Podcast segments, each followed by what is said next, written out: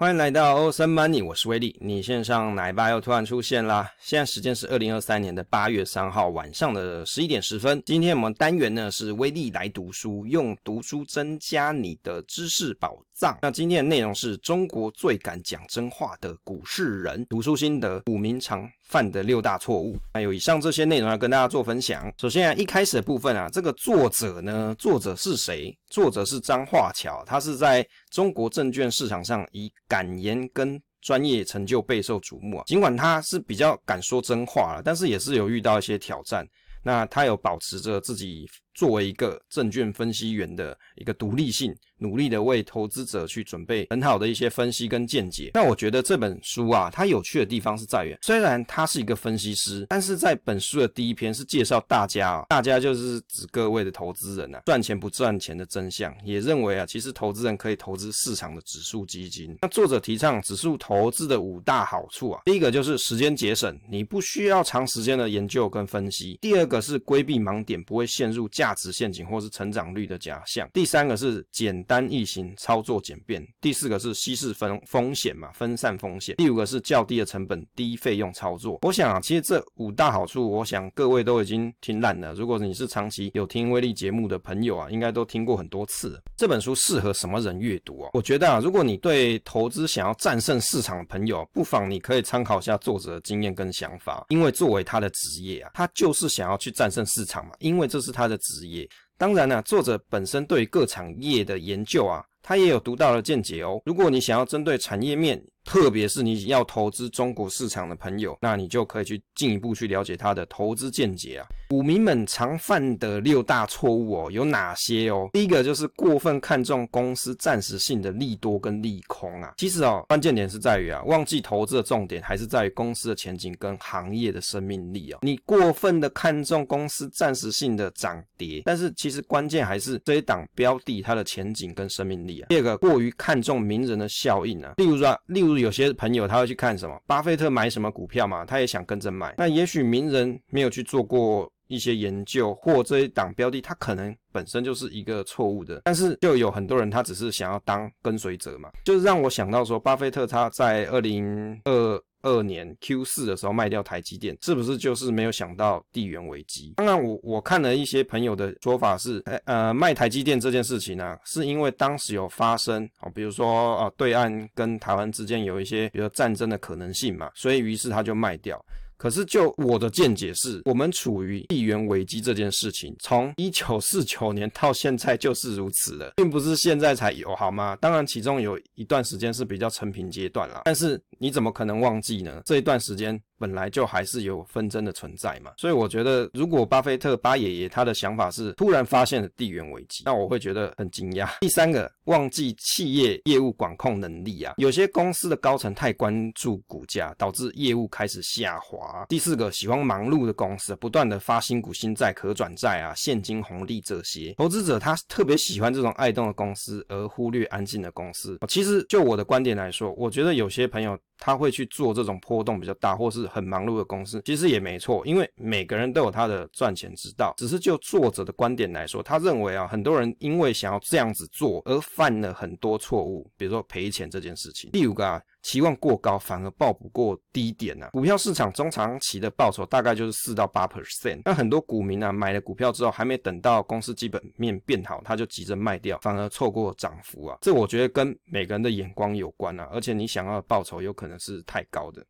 第六个是过分听信专家，投资人轻信专家、分析员啊，跟媒体啊，这些人发表意见之前未必有做过认真的研究嘛。啊，比如说跟你讲，啊，你买买什么东西就要睡公园之类的。哦，有的人就过分听信专家，这样子就不太好。你要自己去研究才是你的啦。我以为这几点当中啊，第五点跟第六点比较常见，但是呢，像第一点点出一般人对短期消息的重视性，忘记企业的长期发展。我我觉得，因为这是什么情况？当局者迷嘛，你只看到。跳来跳去的股价，可是有时候就会忘记公司实质的它的产业面跟它的基本面好不好吃啊？克服投资焦虑，为什么投资？书里面就有提到这一点哦。你到底想要干什么？在投资市场，你到底想要做什么？第二个，想要认识年报酬率十 percent 以上，其实就已经很不错了。第三个，很多人说股票市场进出容易方便，这个是优点，容易鼓励炒短线啊。针对啊这个第一点啊，我认为它其实是一个哲学问题，因为有些人他是想要赚钱，想好玩，寻求刺激，但是赚钱有两个途径，第一个就是靠公司增值嘛，它的净值增值；第二个就是通过占其他股民的便宜啊，也就是做投机。但是这两者的思维逻辑不同，前者是老实心态，后者是坏人。那我认为啊，其实每个人在股票市场都有自己的投资目标，你也不能说做投机就一定是错。有的人真的是靠做投机而翻身的。或者是他赚了很多钱，我觉得这也没有错，这是你利用股票市场的特性来赚到你应该赚取的财富。当然，书上里面讲说啊，做投机是坏人啊，我我个人认为书上这样子的写法是有点比较偏颇了，还是以客观的角度来去看待。第二个要认识年报酬率十 percent 以上哦，其实我认为啦，可以赚到十 percent 以上，一年哦。那已经很不错，但是大多数人可能想要更多。当然呢、啊，你想要更多的同时，就是你承担的风险也会更多。第三点，关于这个哦，股票市场容易进出方便是优点，那他可能鼓励炒短线。就针对这一点啊，我以为啦，其实还是工具随人用，但是的确有很多朋友他很容易沉迷在短线。那你要克服投资焦虑，首先还是要认识你自己到底是属于怎样子一个投资特性跟个性。五个要诀去挑选股票啊，其实它这里面有提到几点啊。第一个就是你不要急着一次买齐所有的股票，例如说五十到七十档，不要一次做买进。第二个就是有时候股票涨太多，就需要割韭菜。那关于这一点啊，其实它的讲法是啊，如果在你的投资组合当中，有些标的它真的涨太多，可以去做适当的一个平衡啊。我以为在投资里面做一个再平衡是一个比较好的方式。第三个，选股的时候，公司治理要避免说，哎，可能有一些有问题的公司，例如说管理。层的名声呢？那公司的透明度很重要，避免去踩雷啊。哦，比如说像最近一些新闻，像什么中心店啊或大同这些，就有一些朋友跟我讲，哎、他觉得这公司的高层是有一些问题的。那我觉得你如果不相信这个公司，那你就不要投资，才可以真才不会因为你投资之后啊非常担忧啊。第四个，获利成长率对于股票升值至关重要。第五个是不要去预测汇率跟大宗商品的价格，因为无法准确预测。其实我觉得不只是汇率跟大宗商品的价格啊，其实在在股票市场里面，或是整个交易市场里面，很多东西你都没有办法预测，你只能大略的推测某个趋势而已，但是并没有办法预测。作者对投资的六大领悟哦，想要正确的预测总金，其实很困难呐。第二个是总金的走势，就算你做对了，你也不能做正确的投资决策啊，因为你预测了总金的走势，但是接着你就是要做一些动作嘛，但是通常不一定是对的。第三个是选股很难啊，你看他都当了一个分析师，他还是认为选股很难哦。第四个，自己在总经跟选股上太自信。我想一个认真研究的人啊，对于自己的研究非常有自信，好像也不奇怪。但是太过度自信，容易导致你做投资的时候情绪上比较不好的表现。第五个，不对货币汇率或大宗商品价格做预测哦，这个刚才他有提过。第六个是尽量买涵盖范围很广的指数基金，长期持有哦。所以他这是他所做的一个六大领悟。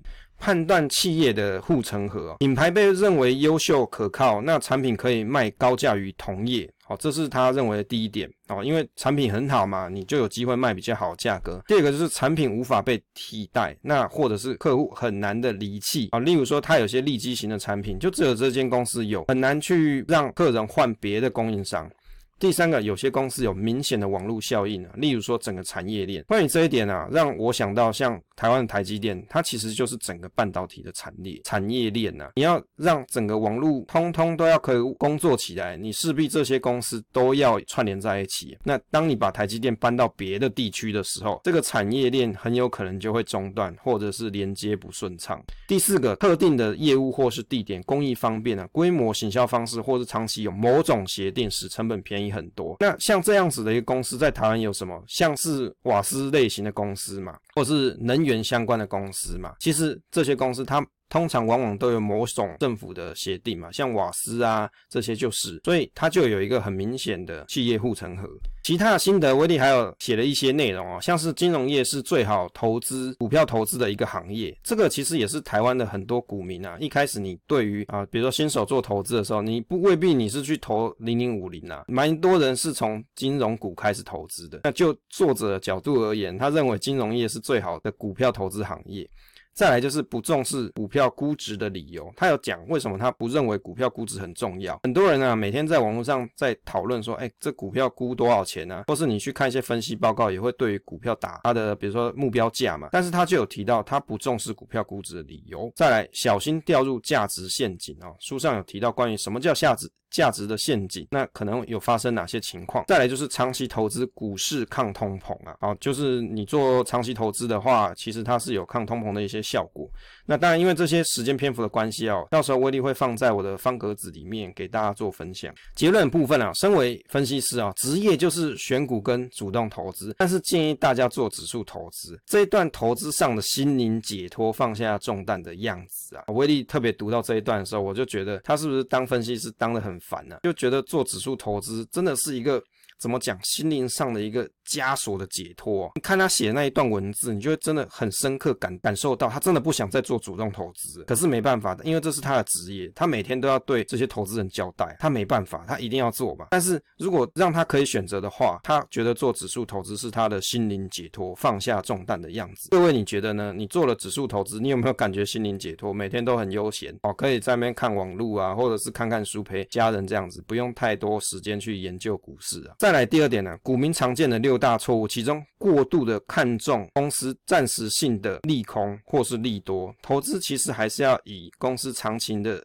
营运发展才是一个重点。有时候我们很容易因为一些短线消息而影响你自己的投资判断，但是不要忘记你当时的投资这一档标的的一个目的，那以及这间公司你当时看好它的理由是不是还存在，这个才是关键点嘛。那比如说这间公司你就是认为，诶，它真的很有一些利基的产品哦，比较好的产品在市场上很少竞争者，那但是未来可能公司它有出现一些短线的消息影响到了股价，那不妨它其实就是一个比较好的的投资的机会哦。第三点，克服投资的焦虑啊。其实关键点是在于啊，很多人你想要的报酬更多，就很容易带来焦虑。我们要理解啊，取得合适的报酬才是重点。不要做过度的期待啊！很多人在股票市场是想干嘛？翻身嘛，赚超过一百 percent。那你想要赚的更多又更多，但是不要忘记啊，风险跟报酬其实是同时并行啊。你想要的更多的同时，你愿意付出更多的风险嘛？哦，这个就是一个很好的议题嘛。就好像有些朋友他喜欢投资零零五零，但有另外一派的朋友他就是不喜欢投资零零五零，他就喜欢去买一些刚需产业。那理由是什么？他认为你买零零五零风险高啊，波动高啊。那为什么你不去买一些稳定的一些刚需产业？它稳定的配息哦，股价的波动也不会太大。对他持有的人来说，他觉得他只要取得合理的股息报酬哦，他们都是把股息当做报酬，那他就只要取得，比如说一年的四趴五趴，他就觉得 OK 了。可是如果你是投资大盘指数的朋友，你可能就会想说，诶，我要取得过去这一段时间大盘的平均绩效嘛？那往往你想要的，也许就是超过，比如说八 percent、十 percent 以上。我觉得有时候啊，我们对于报酬的期待更多，就。很容易带来投资的焦虑。那你要去理解你所投资的东西，它合理的一个报酬大概是落在多少？那于是当达到这样子报酬的时候，就停止焦虑啊。因为时间关系啊，如果你想看更多读书心得的内容，因为做节目的部分其实是很花时间的。那我要就是比如说我还要做字幕这些，很花时间。那有些比较细的内容，就请大家到方格子上去看文章吧。分享总是单纯的快乐哦。期待下次再见。